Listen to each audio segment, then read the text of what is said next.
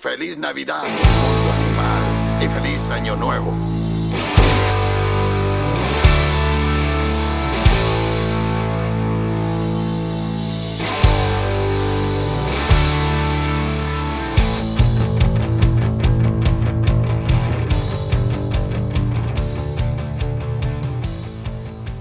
Las puertas de la Virgo Cueva abren una vez más. Bienvenidos al podcast donde hablaremos de distintos acontecimientos. Ellos pueden ser casos paranormales, criminología extraterrestre y otros eventos o todo lo que consideremos ser contado en la Virgo Cueva. Me acompañan como y siempre el gran Cristian Frío. Hola, soy Cristian Frío, estoy acá para tratar de no suicidarme esta segunda parte de este episodio, hacer comentarios eh, innecesarios, irrelevantes y tratar de meter humor a casos que definitivamente no lo tienen.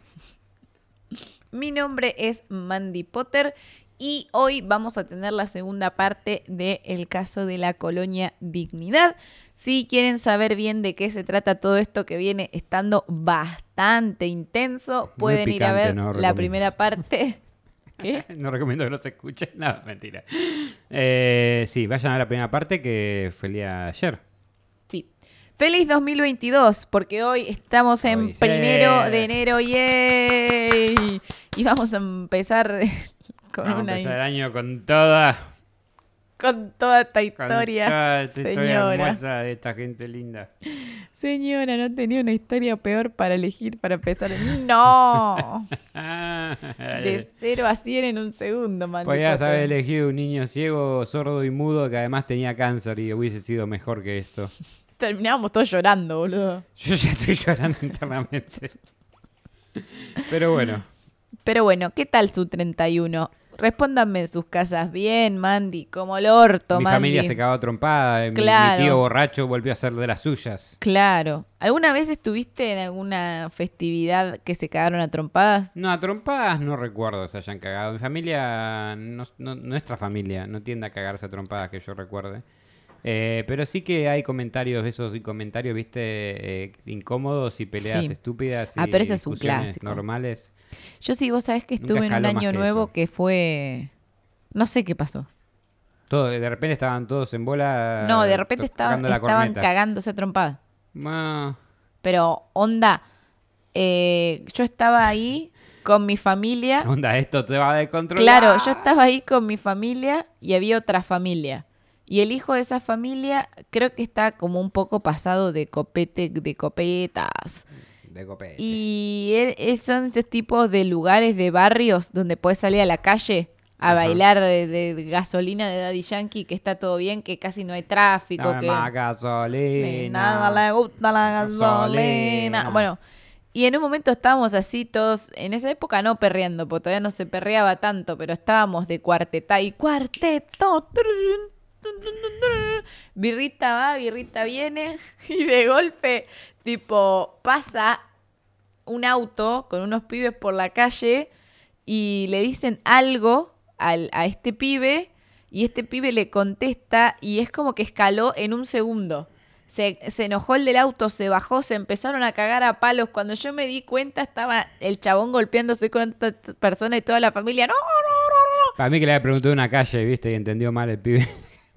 Y fue como, ¿pero qué pasó? Qué terrible todo esto. Eh, pero nada, yo solamente estuve bien. Yo siempre estoy en las peleas, pero viendo. o levantando eh, como- apuestas, como Claro, buena judía. está, sí, tira los, los billetes. Claro, sí. estoy como. Recolecta después. ¿Quién gana? ¿Quién gana? Tipo, Bien de año nuevo, empezás con una platita extra. sí. Eh, pero ¿Puedo bueno, hacer una pregunta técnica?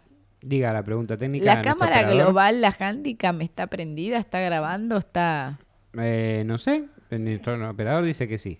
Bueno, Tenemos que confiar en su palabra porque es nuestro todo.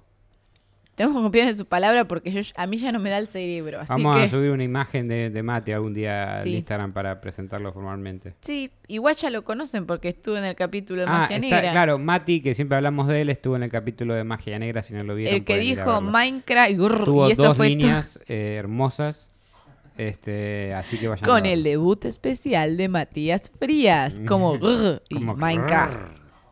Como el niño y Minecraft.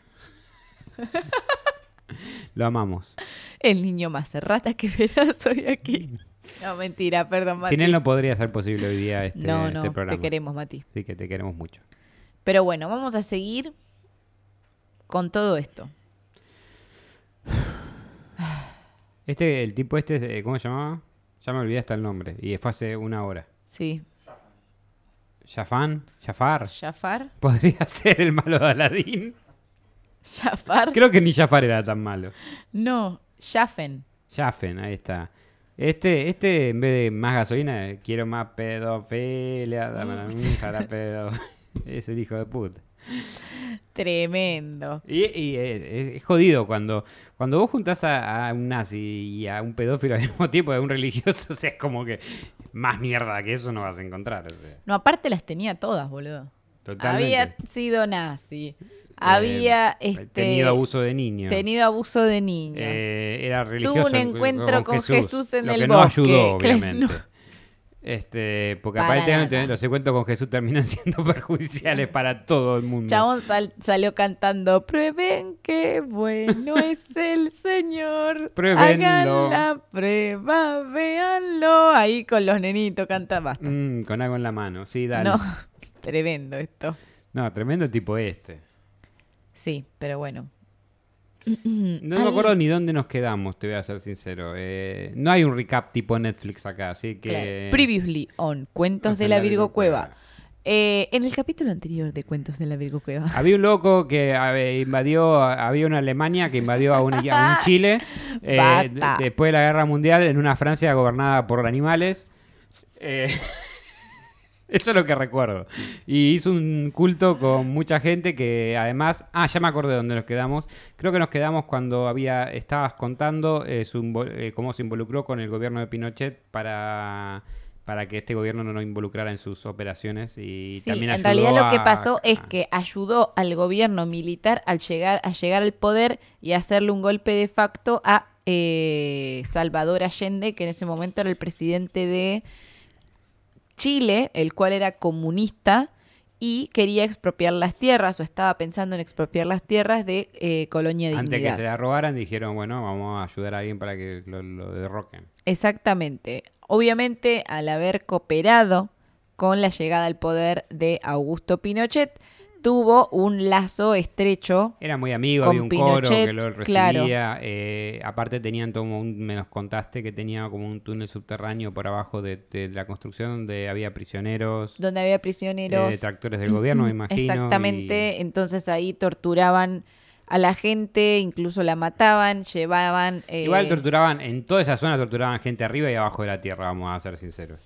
Sí, lo que me llamó, va, no me llamó la atención, lo que me pareció un horror, no, no me llamó la atención, era que un miembro de la colonia Dignidad que desertó sostenía, y esto es una cita, eh, sostenía que a partir de 1973 vehículos del, eh, de la colonia Dignidad ingresaban, eh, ingresaban en la colonia con gente de DINA, que el DINA era la Dirección de Inteligencia Nacional. Y que eh, a esta gente, cuando la detenían, le decían que le iban a llevar a un lugar bello donde se volverían más dignos. eh, y, en, y en realidad era Como todo esa granja que llevan a los perros que se mueren y le dicen a los chicos, Sí, vamos sí. a llevar a tu perro a esa granja. El perro no murió, se fue a la granja. Igual que cínico, lo estás haciendo desaparecer. Bueno, y eso, habíamos hablado en el capítulo anterior que eh, llevaban los cadáveres de los desaparecidos para que los prendieran fuego o para que los enterraran o para que los tiraran. Empezaron como a- haciéndolo disimuladamente y al final dijeron, bueno, sí, mí me empezaron a todo esto. calcinar los cuerpos y los restos calcinados, lo poco que quedaba, lo dejaban en- eh, ahí para que los entierren o para que los terminen de eliminar, de limpiar eh, las personas de la colonia. Pero después ya ni siquiera eh, lo eh, disimulaban mucho, que digamos, o sea, como que era evidente que era una Claro, persona. Es como cuando empezás a salir con alguien que te trataba de tirar pedos en el baño, pero a medida que estás tomando confianza, ¿viste? De repente estás en medio de una cena y estás... Sí, sí, un concierto. Les chupa un huevo todo. Pero bueno, nada. eh, y, va a y haber, la- y tu pareja te pelea. sí, va a haber todo un temita igual después con esto. Vamos a volver sobre esto. Pero acá lo que quiero eh, destacar es que, bueno, el gobierno de Pinochet duró 17 años, pero finalmente sucumbió. Y el nuevo Estado Democrático ti- eh, chileno hizo una puja muy fuerte para, para tomar lo que era Colonia Dignidad. No solo las tierras, que eran 16.000 hectáreas y era un campo bastante vasto, sino que hasta ese momento ya estaban hasta el cielo de denuncias, de denuncias de gente que había podido escapar, de denuncias de personas que vivían aledañas a la colonia, ya la prensa estaba muy Me metida. imagino denuncias de padres que le sacaron a los hijos en Sí, tal hospitales, escuelas. Eh, de abusos, de, desde un montón de cosas y sobre todo ya los medios estaban muy, muy, muy encima de a ver qué pasaba, ¿Qué está pasando qué, ahí? qué- qué estaba pasando ahí en la colonia. Eh, porque habían ido otras veces antes, pero siempre que iban no, les prohibían el paso y no les abrían las puertas y se negaban a recibirlos o los dejaban pasar y les hacían un paseo por la colonia donde le mostraban como lo pintoresco, lo que hablábamos en el capítulo anterior de la publicidad, Claro, toda esa bien. cosa de que era como una... cómo cortaban la tele y cómo, cómo tejían la tele. ¿Cómo la cosían? ¿Cómo la tenés con tejer? Ay, sí, coser. Bueno, sí, coser. Pero bueno, Para es- mí igual me la, me la, me la eh, imagino como cosiendo con, las con los palitos. No sé pero qué. no, Pero no, estaba en una no, máquina de coser con pedal. Ay, tienen pedal. Pero bueno, finalmente pudieron tomar el, el territorio, la colonia se tuvo que ir abriendo y eh, eh, Schaffer desaparece el 20 de mayo de 1997 Copperfield. acusado de abusos sexuales después de que 26 niños denunciaran tales violaciones. No estuvo imputado por delito alguno eh, de todos los otros que había cometido en la dictadura hasta el año 2004. O sea, porque digamos que acá lo estaban buscando solo porque 26 niños lo habían... Bata. Basta para no ladre. Mira, vos sos la legisladora, pero yo soy la que investiga. Esa es la primer ministro, la legisladora es la otra. Cla- ah, cierto. No sé cuál ladró. Eh, Winter. Vos serás primera ministra, pero acá la investigación la hice yo. Eh, bueno, me perdí. ¿En qué estaba yo? Estaba, no sé, estabas Ah, contando sobre la caída. Lo denunciaron 26 niños y ahí fue cuando dijeron, bueno, Bueno, a los 26, eh, acá, acá ya está. vamos a ir a 25 yo buscarlo. te bancaba, 26 no. Pero aparte de eso, había un montón de pruebas que incriminaban que adentro de la colonia habían hecho desaparecer gente, habían torturado gente, gente que se salvó en la dictadura, que se, se dio cuenta dónde estaba siendo torturada, denunció también. Eh, Pero a este punto me imagino que les tenían miedo, ¿no? Por la cantidad del poder que tenían. El no, poder- ya no, la gente los estaba denunciando y mucha No, no, no, no. gente... Eh, hablo del gobierno de meterse ahí, no hablo de la gente. La gente los No, no, el gobierno los quería sacar. O sea, no es que quería que la colonia se vaya. A ver, yo creo que el gobierno no te- entendía la magnitud de lo que estaba pasando, Ah, porque desde afuera no se Sí, porque entendía. qué sé yo, si vos sos un gobierno y entendés la magnitud de lo que está pasando, mandás a militares y lo sacás. Lo que pasa es que eh, la- policía, no era, que mandar, no era, eh, ¿cómo decirlo? Había una opinión dividida, había, había una grieta. Recién había pasado lo de el- el- la vuelta a la democracia, aparte y además de eso, de que recién había pasado la vuelta a la democracia y en, y en un país cuando vuelve a la democracia hay un montón de cosas que se están reestructurando, había mucha gente que estaba a favor de la colonia, que estaba a favor porque de afuera no se veía mala. De afuera no, no, había gente que no sabía que habían torturado gente ahí, que habían matado gente ahí, que habían enterrado gente ahí, que habían desaparecido gente ahí, cómo tenían enajenadas a todas las personas de ahí. De afuera se veía bien, la gente se veía feliz, parecía una comunidad alemana cerrada solamente porque eran alemanes y ya. No es Ah, como lo estás que... joteando por alemán, eso es. Entonces, Eh, al final ellos eran como los pobres. Sí, sí, siendo- de hecho hay un montón de entrevistas donde fueron periodistas hasta la puerta de la colonia y salió algún que otro colono a decir lo fantástica que era su vida viviendo ahí. O eh, en un momento llevaron como un grupo de colonas a un canal de televisión eh, a que canten unas canciones, unas que eran el del coro. coro. y les hicieron unas preguntas de por qué vivían ahí, de si eran comunistas, de, de qué ideal tenían, y ellas los que decían era que era una comunidad alemana tranquila que vivía bien, o sea, estaban tan tan en la mierda esa gente que no podía salir, no no podía salir. Me Recuerden pregunto si esa específicamente eh, realmente pensaba en eso o tenía miedo de decir lo No, yo contrario. creo que tenían miedo de decir lo contrario. No, no, porque me imagino que si la, a ver, si la comunidad funcionaba de alguna manera, hay gente que creía en la comunidad. o sea, no, sí, gente- seguramente había gente Porque que si no se le daban vuelta y con un panqueque y lo- el- a este tipo lo, lo- lo empalaban. Más o menos, es lo que hablábamos en el capítulo anterior. Si vos le quebrantás la voluntad a alguien, Exacto, eso es lo que no se va a que- levantar en contra tuya por más que haya 300 personas en tu misma situación. Hmm. Eh, y además, generalmente los más, más, más, más, más revolucionarios lograban escapar de alguna manera. Claro. Lograban escapar y llegar a la embajada y en la embajada le, hacía- le daban asilo. Y eso también empezó a pasar. Cuando Chile vuelve a la democracia, Alemania también empieza a preguntar, che, ¿qué está pasando acá? Hmm. Porque este lugar, que es alemán, tiene un montón de denuncias que nos están responsabilizando de alguna manera nosotros y están queriendo que nosotros nos hagamos cargo. Y era como, bueno, Y Lo sospechoso acá que de todas sus actividades ninguna de esas hace salchichas. no. No. Es raro. Están fallando como alemanes. Eso fue lo que hizo involucrar a Alemania en el, en el tema. y animales, Y animal. que no eran las salchichas. No, no, porque las- todos sabemos que la salch- la salchicha no tiene ningún animal. Son Sí. zapatos, suela, suela de zapatos y cosas que encontrás por la casa metidas en, dentro de- Mira, yo solo voy a decirte que viendo el documental de Colonia Dignidad me pasó algo horrible.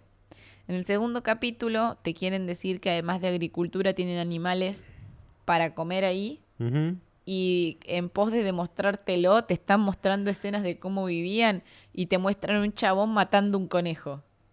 Ok. O sea, grabación casera de un chabón agarrando el conejo con las patas, con la faca dándole así, y yo casi me largo a llorar. Es como no posponer esa escena porque sí. No. Pero bueno. No es necesario. No es necesario, tío Netflix. No era necesario. El valor del shock. Eh, pero bueno, entonces, ante toda esta situación, Schaffer desaparece el 20 de mayo de 1997, pero es acusado solamente por los abusos sexuales. No lo están acusando por todo lo que había pasado en la dictadura militar en Colonia Dignidad, lo cual esto fue bastante... eh, bastante reclamado por la gente Por las torturas, por todo el resto de cosas que hizo, por los arreglos con el gobierno de Pinochet, por los secuestros, por... por el tráfico de armas. de Había un puta. tráfico de armas muy grande en, Ah, no, bueno, en no. Colonia Dignidad también. eso. Diversos operativos, tanto de la Policía de Investigaciones de Chile como de la Policía Federal Argentina, comenzaron a rastrear el, pana- el paradero de El panadero. Schaffer. El panadero. Había un panadero ahí también panadero. que estaba sospechado.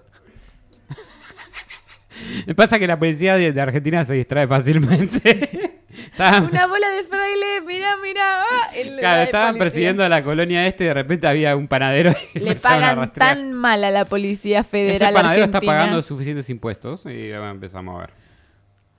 Eh, pensando que podría estar en Argentina, incluso determinando que se mantuvo durante unos años en Chile, exactamente en Valparaíso. No sería hasta el 10 de marzo del 2005 cuando esta en colaboración con un grupo periodístico del programa Contacto de Canal 13 de Chile, que se infiltró en un sector rural, lo localizaron en una parcela de la localidad de Las Acacias, a unos kilómetros de Buenos Aires, Argentina, protegido por guardaespaldas. O sea, el tipo estaba como en el interior de Buenos Aires con los guardaespaldas. Para, señor, Me encanta ¿quién como sos? Argentina siempre termina siendo de alguna manera un refugio de nazis eh, y de, de alemanes. Sí. De alguna Bueno, manera. pero al otro lo igual. salvamos. Está bien, sí. A muchos los salvamos, sí. Después de dos días de negociación entre las autoridades chilenas y argentinas para evitar un proceso de extradición, Schaffer es devuelto a Chile diplomáticamente para ser enjuiciado. Tales cargos cayeron en la desaparición del ¿Cómo se devuelve a activista político Juan Maino. Eh, Schaffer estaba bajo investigación en Chile por la conexión de la desaparición de Boris Weisfeiler y, y por cargos por violaciones a los derechos humanos. Además, era solicitado en Alemania y Francia por la conexión de abuso sexual de niños antes de emigrar a Chile, En Francia el orangután. con la sombrera, siempre con la sombrera. Em, Menos mal que nos escuchan, eh, que menos mal que no hablamos en francés y este No, podcast sí, no, nos mal. escuchan en Francia. uy, lo que leí era un spoiler, era después, lo puse mal. Uh, spoilers. Lo copipasteé mal. Bueno, chicos, perdón. Bueno, volvemos para atrás. Pero volvemos un poquito para atrás. antes de que se fuera. Chile da un giro hacia la democracia en 1990 tras 17 años de dictadura, pero la colonia permanece inmutable. Las denuncias sobre los abusos y vejaciones que se producen en el interior de la colonia aumentan. La presión nacional e internacional se intensifican, pero cada vez que la policía intenta realizar investigaciones en el lugar, se topa con un muro de silencio. Las autoridades de Colonia Dignidad cuentan, además, con A mí aliados... me pusieron latiendo boludos en la puerta. Claro, No puedes conversar con ese no tipo. puedes conversar con ese tipo. Cuentan además con aliados en el ejército y en la derecha chilena que les advertían de antemano cuando la policía preparaba una visita al lugar. Se empieza a generar en la opinión pública chilena un sentimiento de rencor hacia el lugar que muchos perciben como un estado independiente dentro de Chile. Ah, un pequeño país. Claro. Eh, bueno, acá iría la parte de cuando lo enjuiciaron, porque finalmente pudieron recuperar la colonia como tal. Eh, y algo que quería decir, hay unas escenas que yo vi de eh, que la gente iba a la puerta. Después de la dictadura, obviamente mucha gente declaró que estuvo eh, siendo torturada en Colonia. O sea, ya llegó un punto que no era un secreto. Se sabía que había sido un campo de tortura. Eh, entonces lo que empezó a hacer la gente es a ir tipo marcha, manifestación, a la puerta de la colonia con megáfonos y empezar a gritarles que eran unos asesinos y unos hijos de puta. Y eh, un montón de, de colonos que no tenían idea de nada, porque no se habían enterado de nada, porque había la mayoría de los colonos no sabía nada, tipo poner las enfermeras que estaban en el hospital no sabían, los chicos no sabían, las no mujeres sabían de las violaciones y Claro, torturas. no, no porque acordate que esto era Las algo castigaban si hacían algo mal, igual o no. no, pero no sabían que traían gente, no sabían que, primero, no sabían que la dictadura desaparecía gente, porque vos pensás que ellos esta- estaban sin ningún contacto con el mundo exterior. Sabían, sospechaban que pasaba algo raro, porque, por ejemplo, lo que empezó a pasar es que había algunos colonos que ya habían llegado a los 28 o 29 años y les permitían casarse. Y les daban hijos. Les daban. Sí. O sea, Ok. Así bien los hijos al mundo le dijeron. No, "Te los no, damos". para que te des una idea, en una entrevista una pareja dice que se casaron cuando tenían 29 y 30 años y que ellos estaban esperando que Jaffer les mande dos hijos para Así no criarlos funciona. el- porque no sabían cómo tener un hijo. Uy, Dios mío. Y pero pensá que era gente que había venido desde muy chica en Ale- Sí, sí, de- sí. Fue criada en ese. y fue colonia. criada ahí cero, cero Bien, ESI. bien. Ahí Menos mal sí. que crearon una escuela ahí, ¿no? Sí. Bueno, era una escuela para adoctrinar claramente. Sí, ni ma- no creo que hayan aprendido O sea, mucho en nada. cero ESI, entonces después fueron al médico y le dijeron como queremos tener hijos, pero no sabemos, o sea, ¿qué onda? ¿Nos los mandan? ¿Los tenemos que encargar? Mandamos un mail acá a, a Claro, cuentos en la pirocueva arroba gmail, ¿Cómo es ¿Mandan esto? el hijo? Eh, o gente que se empezó a relacionar. ¿Esto va a la oreja o...? Claro, empezaron como a abrir un poco más las relaciones públicas entre ellos y los empezaron a dejar relacionarse. Entonces, Tocarse eh, había gente que tipo conocía nenes nuevos de la colonia y, de- y por ahí se, se notaba como algún parentesco y se quedaba con la duda como, che, ¿será mi hermano? Eh, ¿Será un primo? ¿Será algún tipo Eh, de cualquier cosa familiar? puede ser ahí, no pero no se sabía, o sea, no se tenía mm, para nada en claro. eh, y bueno, y, y de así un montón de destrucción de vidas. O sea, le- entonces, imagínate vos. El punto de no saber eh, cómo tener un hijo. O sea, Es que- a veces siento que hasta para los humanos que somos animales también debería ser un instinto natural, ¿no? Sí. Eh, pero el tema que si lo, a- los humanos tienen ese tema, que si son adoctrinados de cierta tan cierta manera que, que- que ni lo básico. Sí, no solo eso. a eh, yo me imagino lo impactante que habrá sido para esta gente que de golpe vio un pelotón de gente en la puerta de su casa o de su comunidad gritándole y con pancartas de que eran asesinos y ellos no entendiendo nada porque para ellos la Algunos sí, dictadura para mí otros sabían y no decían nada. Otros... pero los menos. La gran mayoría de las 300 personas, no sé, un 5% quizás sabía. El resto, el 95%, no entendía no nada. tenía idea de nada. ahí Y de golpe le caen ahí gente que les dice que son asesinos, que lo culpan, que esto, que el otro. Y para Me ellos... sorprende que sepan lo que es un asesino. O sea, depende de lo que le enseñaran, ¿no? Pero, Pero, venían de vivir la guerra muchos. que algunos, pero yo hablo de la gente que nació ahí y que se crió ahí. No Me- nació me- tanta me gente ahí. interesa, me interesa saber qué tan la, o sea, qué, qué- qué les enseñaban, qué no, qué sabían de la vida real, qué sabían del bien y el mal, ¿no? Porque Y eh, sí, porque además pensá que había muchos que jamás tuvieron contacto con el mundo exterior. exactamente a eso voy. ¿Qué pasa cuando a alguien le, le- lo agarrás, lo aislás, le enseñás tu verdad, que es totalmente retorcida? Nada, va a creer que vos sos Dios. Que había muchos que decían eso. Para mí era como Jesús. O sea, lo que decía era palabra santa. De hecho, en una parte de la docuserie de Netflix, hay un recorrido donde una señora que el hermano lo enterraron en Colonia Dignidad, pero nunca encontraron el cuerpo, va en un. como en un. ¿Cómo se llaman los autos que hacen los safaris? En 4x4, no sé. Sí, como en un 4x4 así Un jeep. en un jeep y el que va manejando es un colono que nació ahí, que llegó a conocer a, a este hombre y que se crió justamente adoctrinado desde siempre. Nunca salió de ahí. Hmm. Mm. Entonces ella le preguntaba, ¿vos sabías lo que pasó acá? Y él le decía, y a mí dicen tal cosa. Ah, sí, dicen que acá en la parte subterránea torturaban gente. O sea, él lo dice como dicen, como no, no como si fuese un hecho, como, y sí, dicen tal cosa.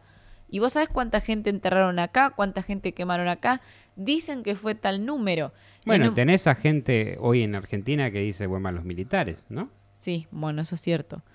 Pero lo que voy es, ni siquiera es que lo dice, porque hay gente grande, yo he escuchado gente grande que vivió realmente más de un golpe militar que te dice, ah, que vuelvo a los militares, y yo puedo entender que es porque es de otra generación.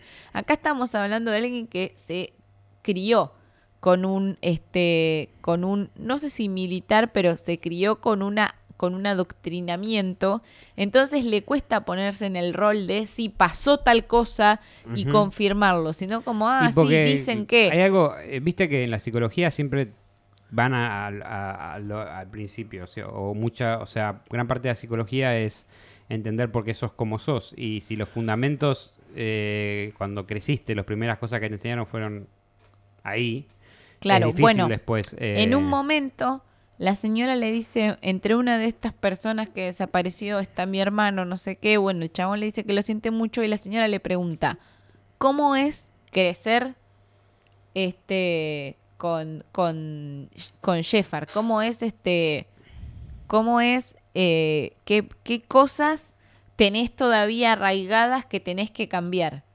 Y el chabón dice eh, el tema de que tomaba muchas cosas de la Biblia para su conveniencia y que la Biblia decía en realidad otra cosa.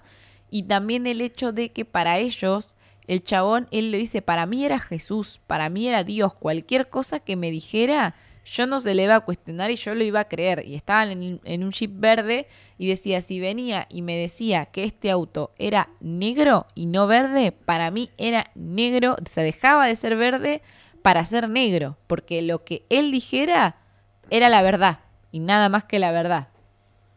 eh, claro. Así que, respondiendo a tu pregunta, pero vamos a proseguir.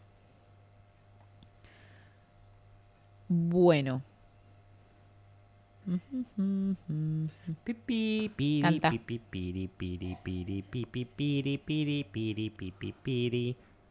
Usted está en la Virgo. Ahí está. Bueno, vamos a ver qué pasó en la qué es en la actualidad, hoy por hoy, Colonia Dignidad o lo que antes se llamaba Colonia. Dignidad, que hoy se llama Villa Baviera. En la actualidad el recinto de Villa Baviera está abierto. Eh, sus cerca de 500 habitantes se dedican a labores de agricultura y ganadería y además de oferta de turismo, aprovechando los paisajes de la cordillera de los Andes y el río Perquilauquen. Ofrecen gastronomía alemana, servicios de, de paseos y hospedajes. O sea, sigue habiendo como una comunidad alemana eh, Sí. no cerrada eh, que vive que vive de la en parte del turismo. Sí, básicamente. Es como, bueno, no es una comunidad alemana ya, pero como ya mencioné antes, Villa General Belgrano, que empezó siendo una Sí. comunidad alemana de alguna manera. Y El- de hecho, en la infraestructura, todo cuando vas, no sé si vos fuiste alguna vez, No, no fui. en Córdoba, este es, es muy inspirada, es donde se hace Oktoberfest, creo. ¿Mm? Oktoberfest. Ah, no, no fui nunca. Este, que es eh, en, la, en la arquitectura, en todo hay una muy arraigo alemán, digamos, es como estar en una mini Alemania, acá en Argentina. Claro. Pero Bueno, no, no, no abusan chicos, que yo sepa, no hay nada raro ahí. No, acá ya hoy por hoy ya no pasan estas cosas, Hoy por hoy no. sino simplemente es Pero una, sí es queda, una lo que quiero decir que, chill. lo que sí, claro, lo que quiero decir sí queda que esas raíces es- son de descendientes alemanes y que queda eh, Y queda tratan de cultura, continuar con sí. las tradiciones alemanas y todo como hacer eso. salchichas. Ahora sí hacen Sí, salchichas. ahora sí hacen Finalmente. salchichas. ¿Ves? Cuando están haciendo salchichas no están matando gente los alemanes, son así. Sí, tal cual. ¿Por qué no estás haciendo una salchicha alemana? Eh, el 18 de abril del 2006, la comunidad de Villa Baviera entregó en el Palacio de la Moneda una carta abierta denominada Declaración a nuestros conciudadanos chilenos y alemanes, en la que hacen un mea culpa de los errores cometidos. Asumen su responsabilidad por los delitos investigados, abuso de menores, tráfico de arma y violaciones de los derechos humanos, Pero piden disculpas. Por lo a la vez que culpan a Paul Schaffer de desfigurar las motivaciones originales del proyecto y utilizarlo para cometer crímenes. A continuación les voy a dejar algunos párrafos eh, de la carta que me pareció interesante. Ok. Esto es cita textual. Unos se convirtieron en los esclavos de Schaffer, verdaderos autómatas, atentos solo a obedecer sus órdenes, a trabajar sin descanso ni horario y, a no disgustarlo. Él, pobre Schaffer, facilitó eh, nuestra villa para la detención y opresión de personas perseguidas por el régimen.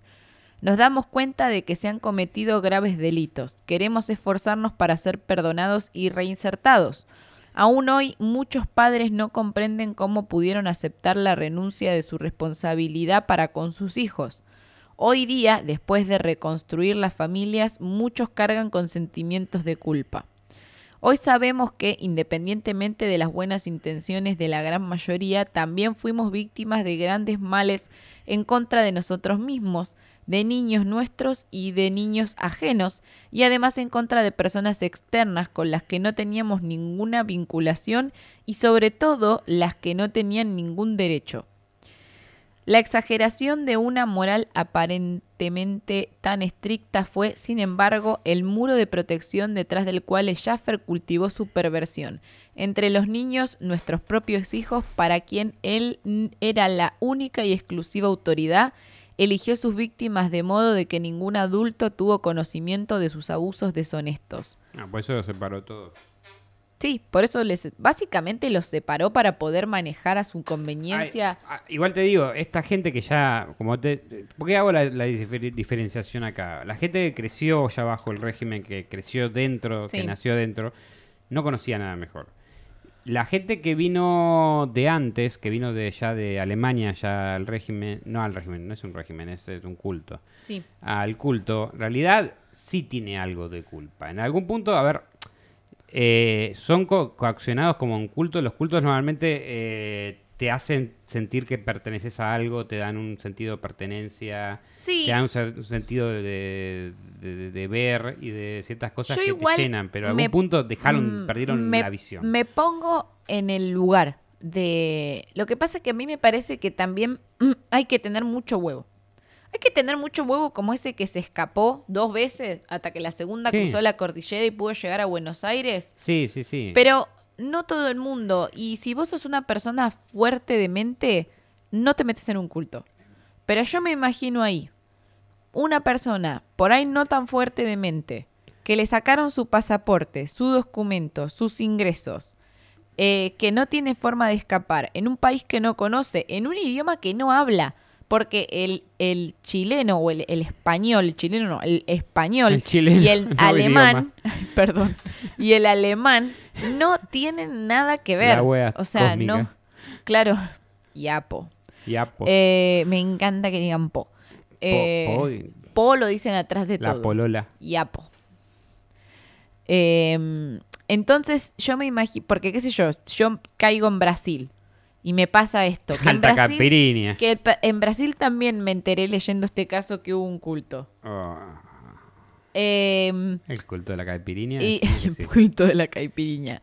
Y Puede ser un culto divertido Pero más por o menos, si yo estoy en Brasil y hablo portuñol, algo me van a entender. Claro, esta gente hablaba alemán. Esta gente hablaba alemán contra español, que no es un idioma parecido para nada. ¿Qué sé yo? El italiano y el español. Yo que ya Sí, hace lo que, a lo que vas es que no es tan fácil tres años como, estoy estudiando italiano, Rey. Tres años. Y hay un montón de palabras del español y del italiano, y sobre todo del lunfardo argentino, que se súper entienden. Sí, entiendo que no- para ellos no era, no era una situación fácil, pero bueno, de ahí a dejar que es- a los pocos que sabían que pasaban estas cosas y dejar que pasaran, o perder, o directamente dejar que te saquen a tus Hay hijos, mucha gente que te separen miente. de tu esposa. Eh, la cuestión este, económica la llevaba un chabón que era amigo de, de este señor, de Sheffer, que está preso hoy por hoy.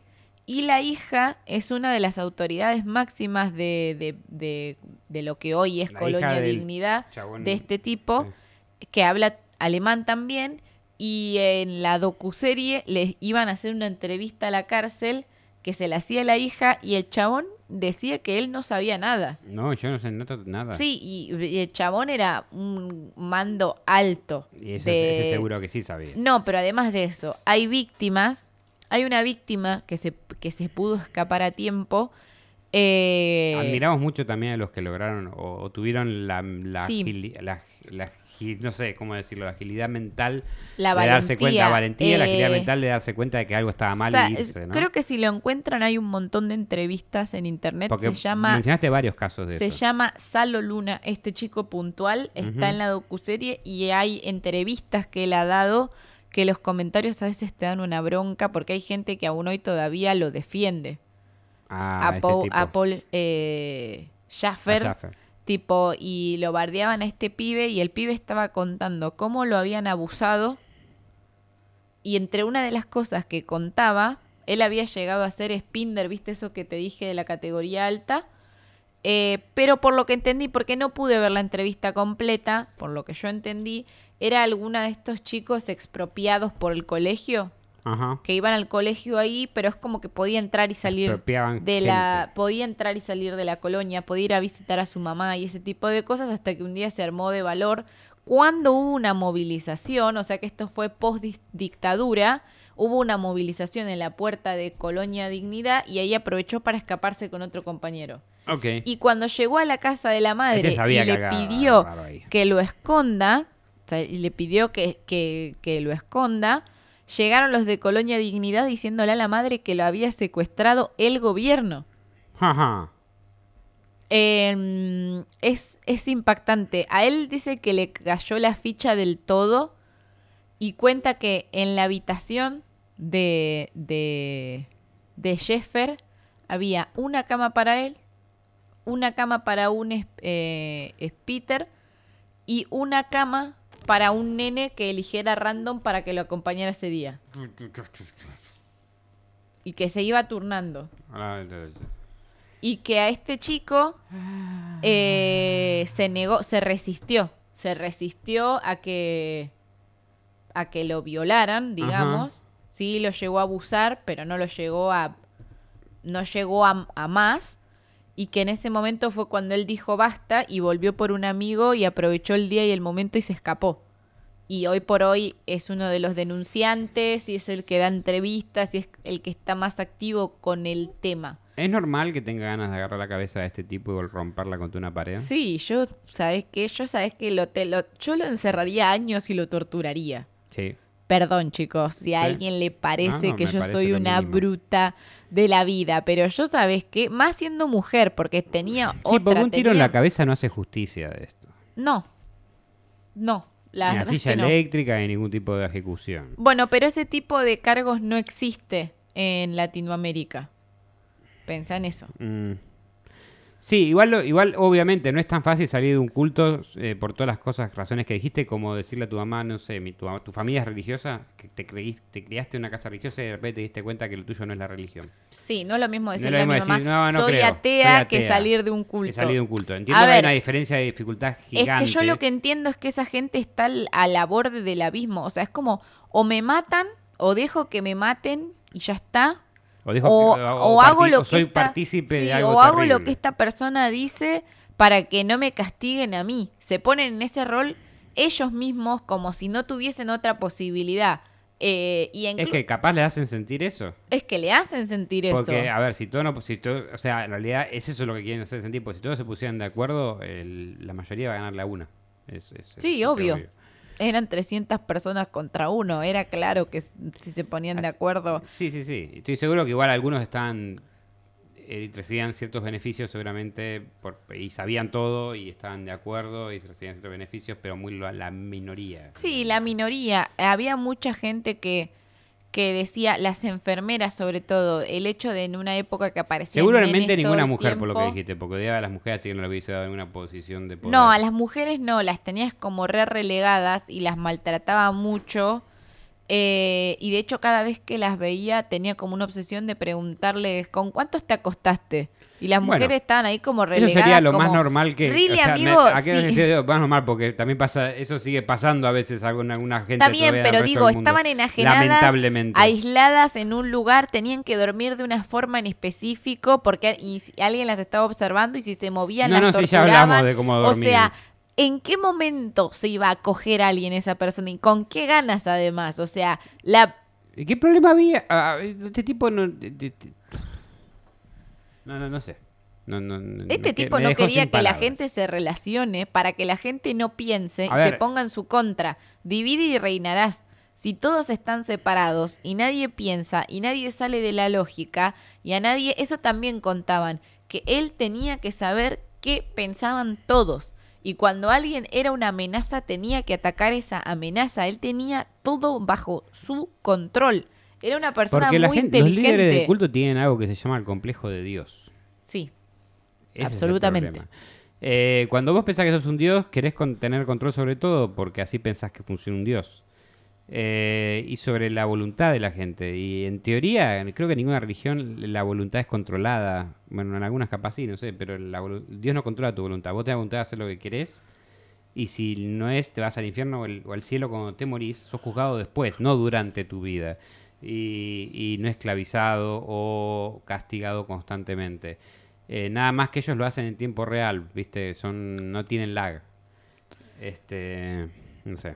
Por su parte, la prima y ex ministra de Pinochet, Mónica Madariaga, afirmó en una entrevista a La Tercera que no se avergonzaba de sus vínculos con la colonia y abundó en detalles asegurando que sabía eh,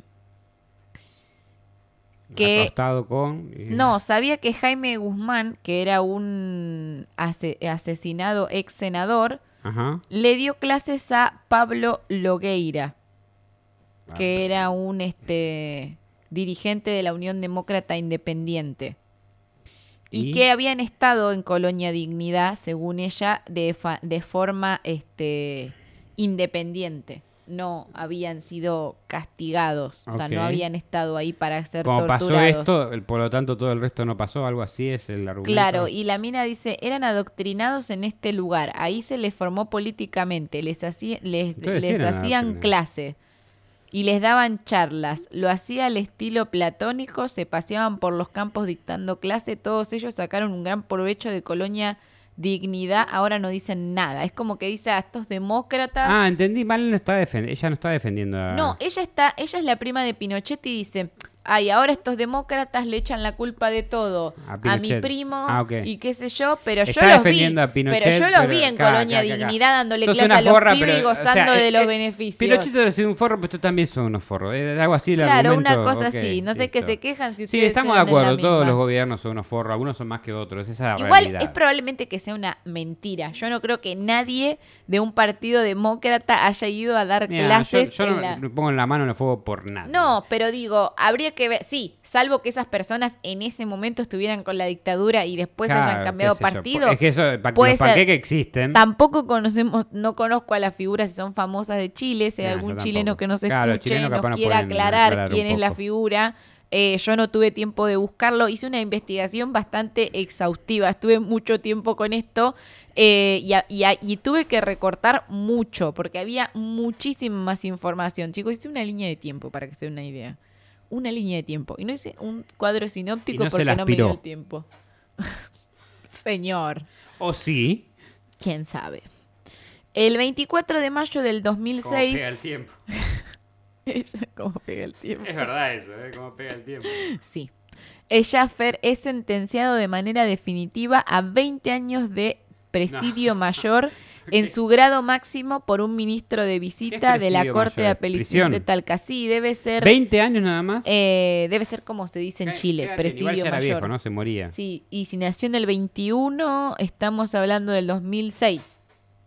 Sí, sí, sí, se remoría en, en prisión por 20 años. Pero igual es un, me parece muy baja la, la pena. Parece un insulto para la, la gente, que tanta gente que sufrió. Eh, 20 años nada más. Yo, eh, más que cadena perpetua, es 20 cadenas perpetuas y que, y que venga el orangután de Francia y, y te haga una fiesta con vos. 80 años tenía, más de 80 años. Y si me dijiste que nació en el 20 y estamos en el 2000 y Mati acaba de levantar la mano, nuestro operador quiere decirnos algo. 85. 85 hizo la cuenta acá, gracias Bueno, Mati. muy bien, gracias Mati. Eh, por 20 delitos de abusos deshonestos y 5 por abuso sexual de menores cometidos entre 1993 y Ah, bueno, 1997. 25, 25. No, por, o sea, lo metieron 20 años y los cargos eran 20 delitos de abusos O deshonestos sea, uno por delito de abuso de y deshonesto. 5 por abuso sexual de menores. Me jodes, no, ni siquiera. Cometidos entre 1993 y 1997. O sea, todo lo que pasó durante la dictadura y antes desde el 61 no se juzgó. O sea, los 26 chicos que lo denunciaron no tuvieron justicia de alguna manera, algunos solamente. Algunos solamente. Habrá que ver cuándo denunciaron esos chicos Sí, y igual- si se tomaron entre el 93 y el 97. Pero digo, esta Me persona la juego viene... que murió en prisión, pero igual es Viene, como que- esta, esta persona viene acosando gente desde cuándo? Desde el Alemania, 40, de la- desde de el la 40, guerra, por sí. eso, desde 1940 y solamente Desde lo antes de juzgaron a Cristo. Claro, o sea, de- solamente lo juzgaron del 93 al 97. 50 años de colonia dignidad hubo. Me- igual me encanta que este tipo no tuvo como un antes y después de Cristo, porque él lo vio, viste, Sí. en el bosque, pero fue lo mismo. se venía y- violando chicos, siguió violando chicos. Tremendo. Pero en Y mayor cantidad. Y además de eso también, otra cosa, solamente lo juzgaron por las denuncias que tenía, pero también tenía denuncias porque él era el dirigente ¿Y ¿Cuánta principal. gente no llegaba a denunciarlo? Eh, no, pero no solamente eso. Él era el dirigente principal de Colonia Dignidad y ya se sabe, todo el mundo sabe en Chile, que ahí hubo eh, complici- complicidad durante la dictadura de desaparecidos. Entonces, nunca le levantaron los cargos por eso.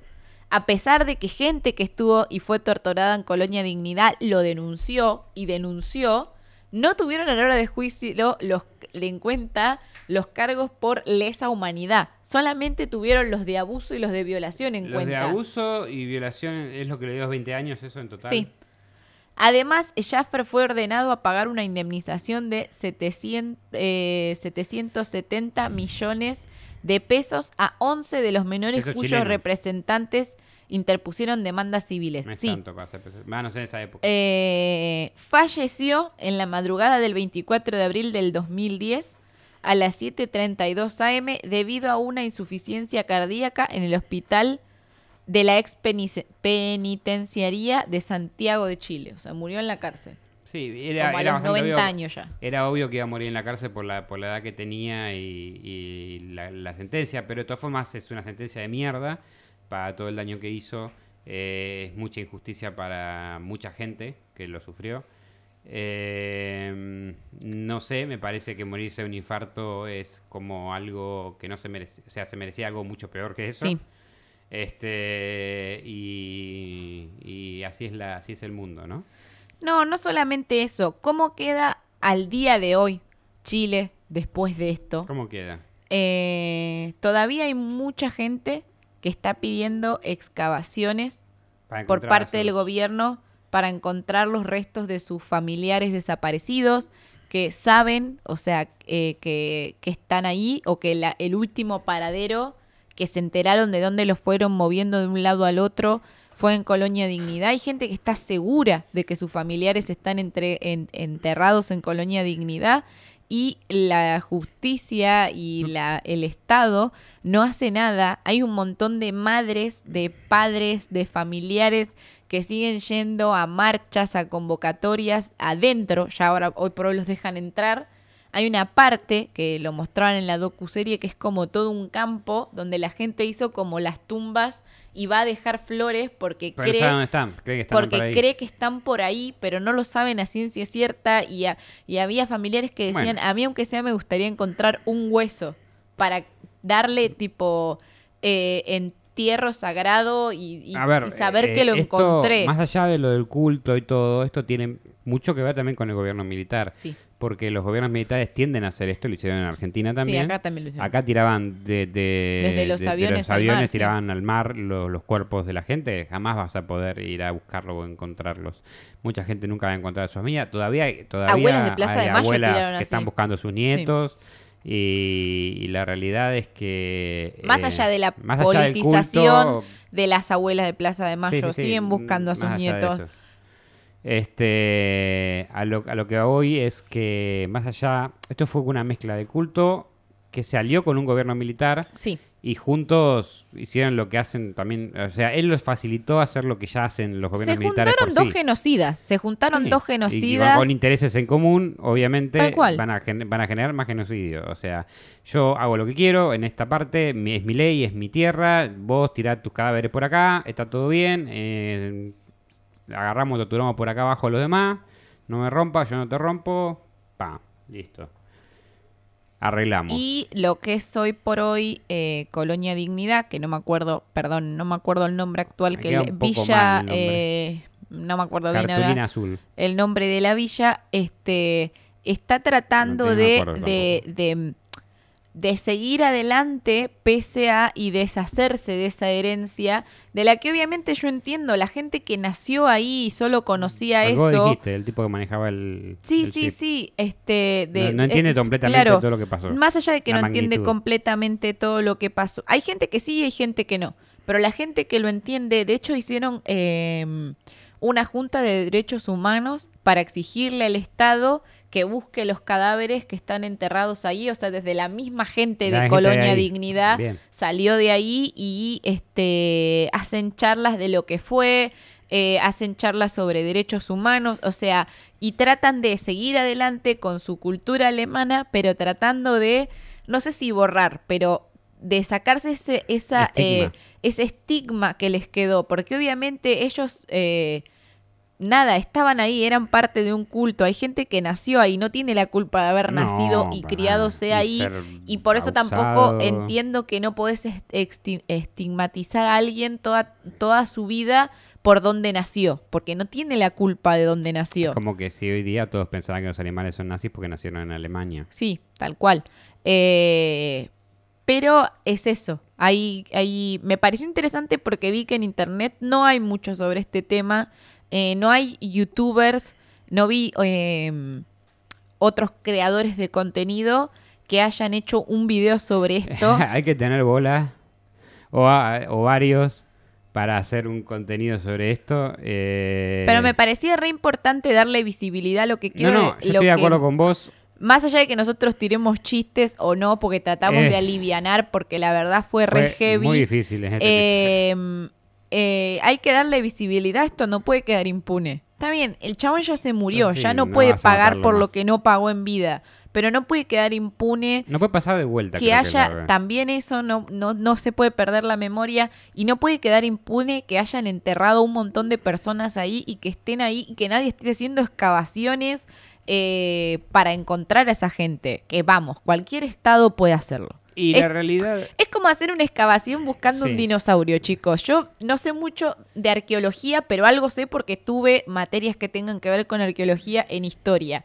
Eh, eh, hay gente que financia excavaciones para buscar un dinosaurio. Con una máquina eh, eh, pi- pican el piso hasta el confín del mundo. Bueno, lo pueden hacer ahí. Es que ahí tienen eh, un interés eh, más económico y científico. Tienen un... Sí, también no- puede no ser que el Estado de Chile humano. simplemente lo quiera olvidar, lo Yo quiera lo dejar en el Lo quieren pasado. justamente enterrar, no desenterrar, y, ¿entendés? y había un señor que decía, que me pareció re interesante, eh, el padre desapareció y él cree que vivía cerca, vive cerca, es vecino de, de- de la villa ahora y de su momento colonia, y el padre era de, de- de derecha, entonces él cree que se los llevaron, o sea, él cree que se los llevaron, y, y dice, lo que el gobierno no entiende es que esto es una grieta, es que es- esto es una herida muy profunda para Chile. Yo no voy a descansar en paz No. hasta encontrar a mi papá y mis nietos ya me dijeron que cuando yo me muera lo van a seguir buscando. O sea, no, no vamos. Y, y mientras el tipo te decía esto, te mostraban las fami- los familiares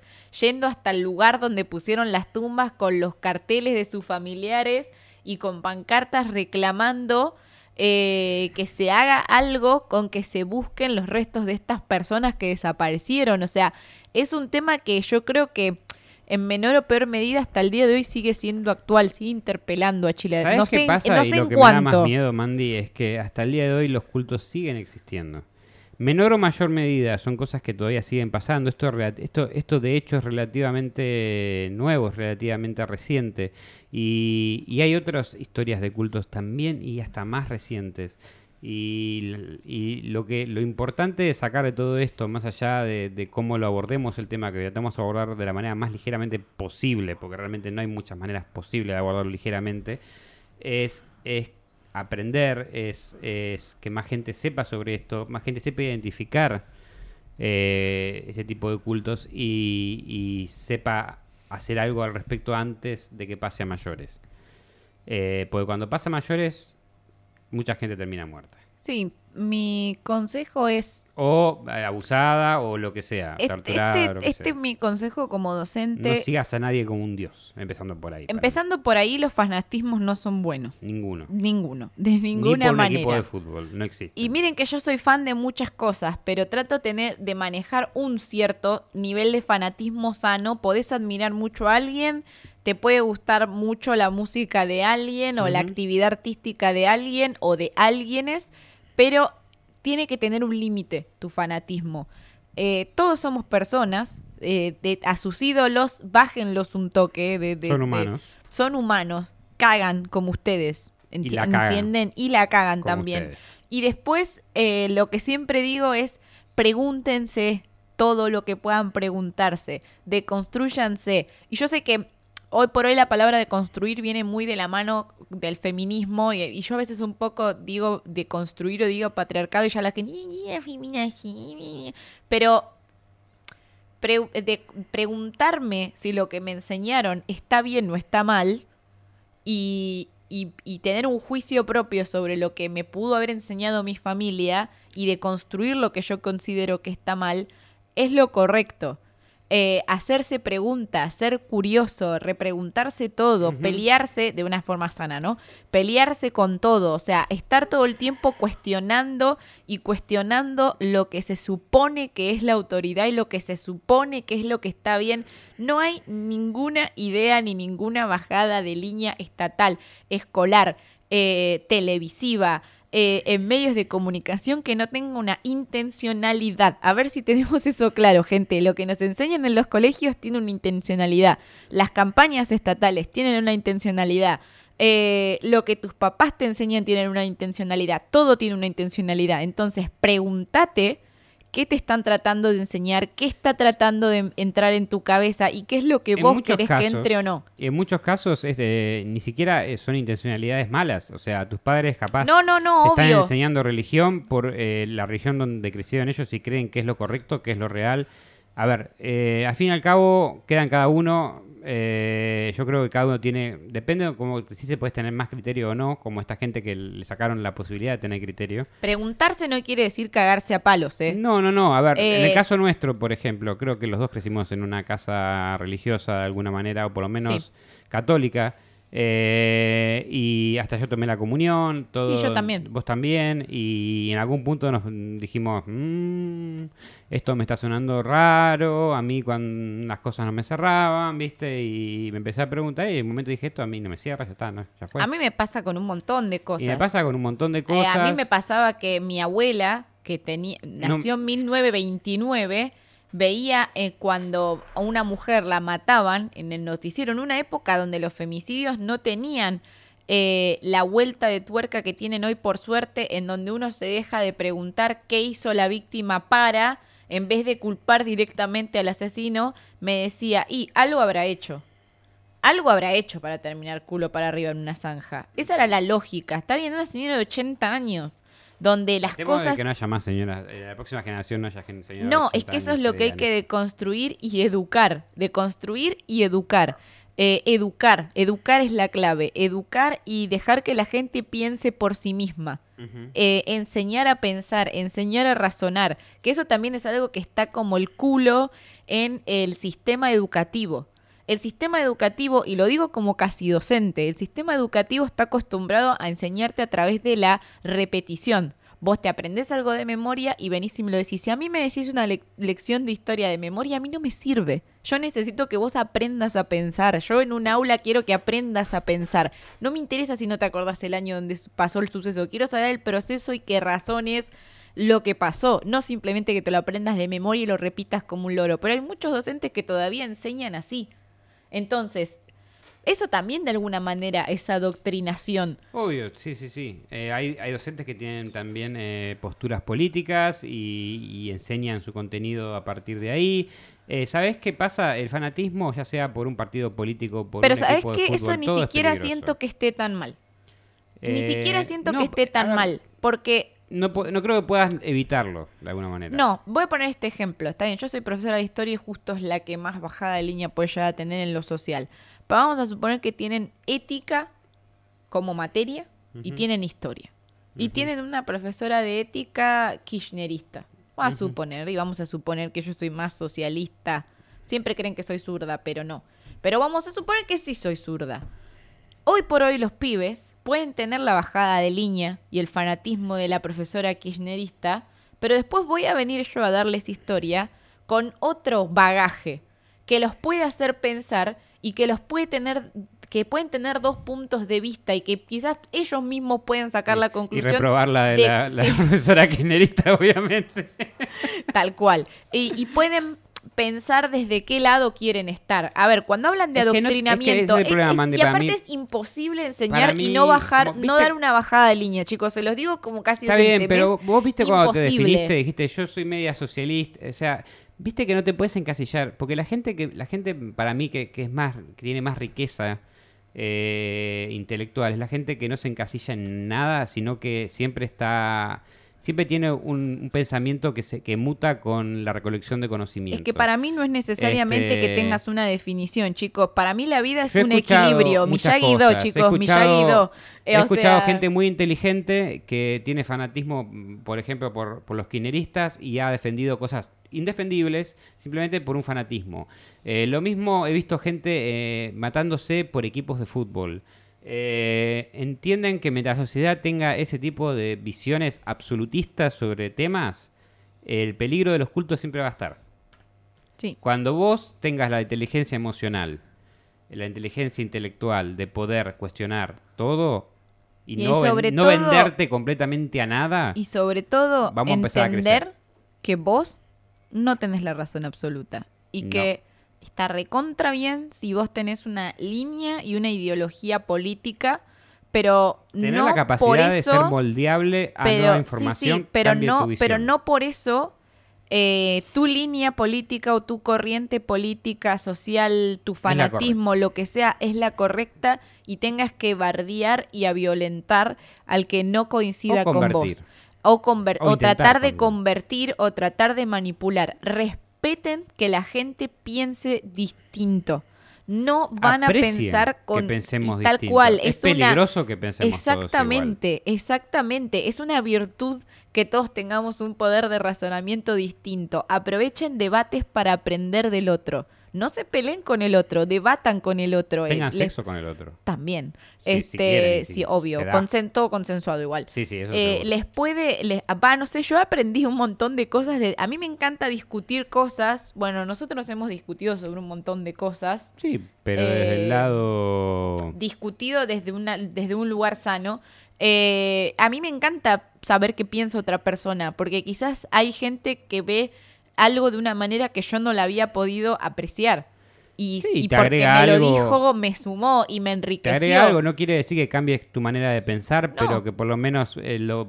eh, A ver, si vos tenés una, una mente moldeable en el sentido de no tenés una idea absolutista sobre la vida, es más posiblemente eh, puedas incorporar en conocimientos que te hagan más grande a vos como persona.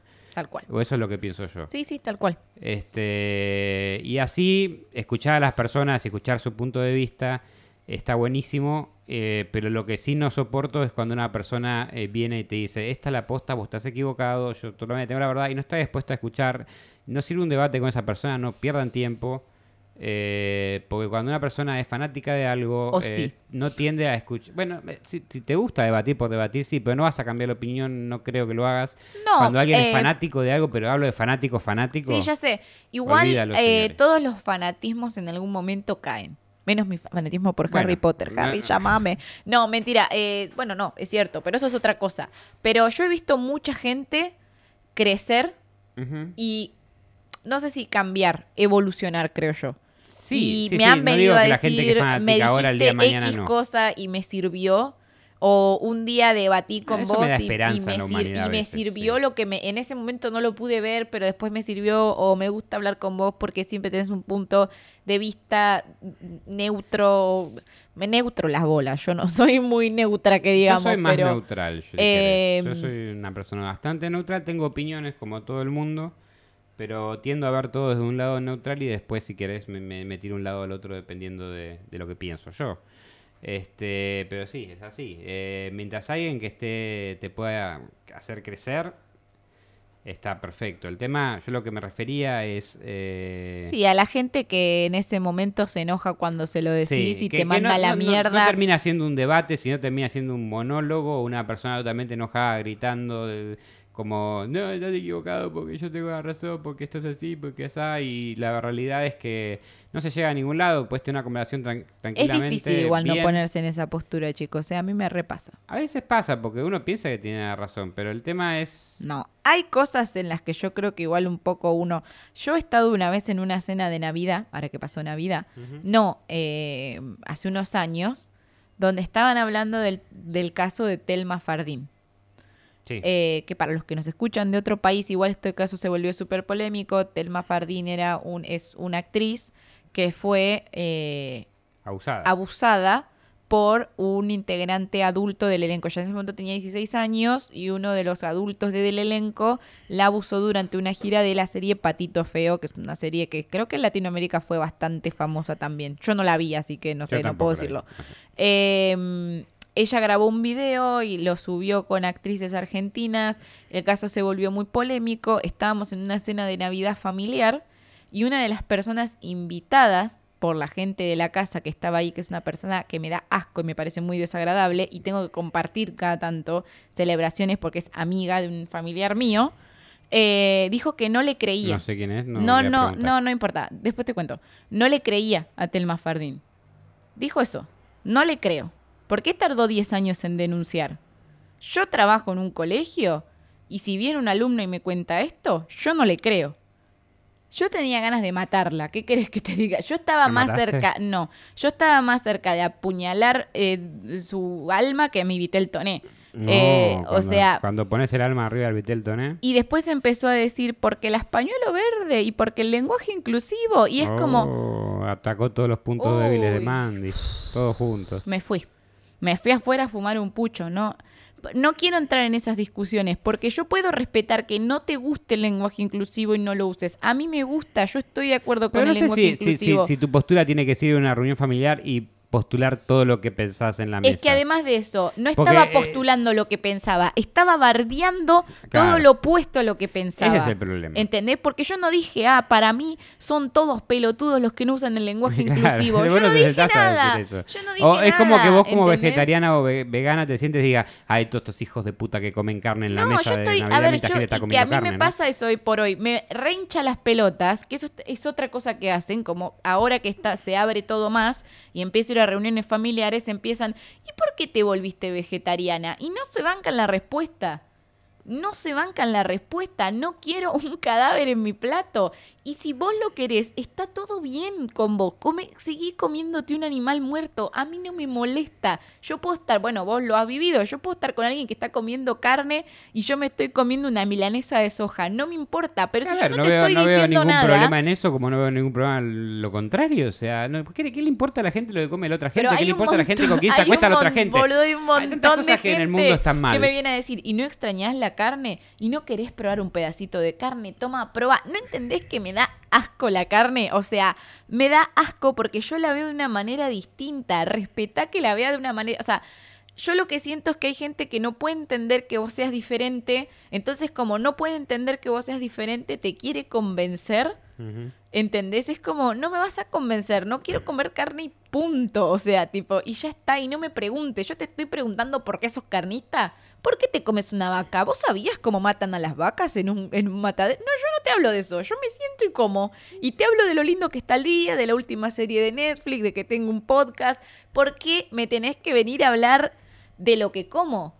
Entonces, hay gente que es así y es muy, en en ese momento es muy difícil no sentir que uno tiene la razón. Eh, o sí, es sí, muy, sí, o sea, entiendo. Entiendo, depende de la difícil, situación. Son momentos específicos con gente específica. Yo estaba hablando de otro, otro casos específicos. Pero igual, nos fuimos a la reverendísima mierda. Sí. Porque estábamos hablando de, de cultos y de cómo no caer en ellos y año, terminamos chicos. hablando de no vegetarianismo. Eh, de- el, el episodio más filosófico. Sí, la verdad nunca de- hubo uno tan filosófico y, y- Pero igual está bien, o sea, creo que es otro, otro enfoque diferente que puede tener el programa a veces.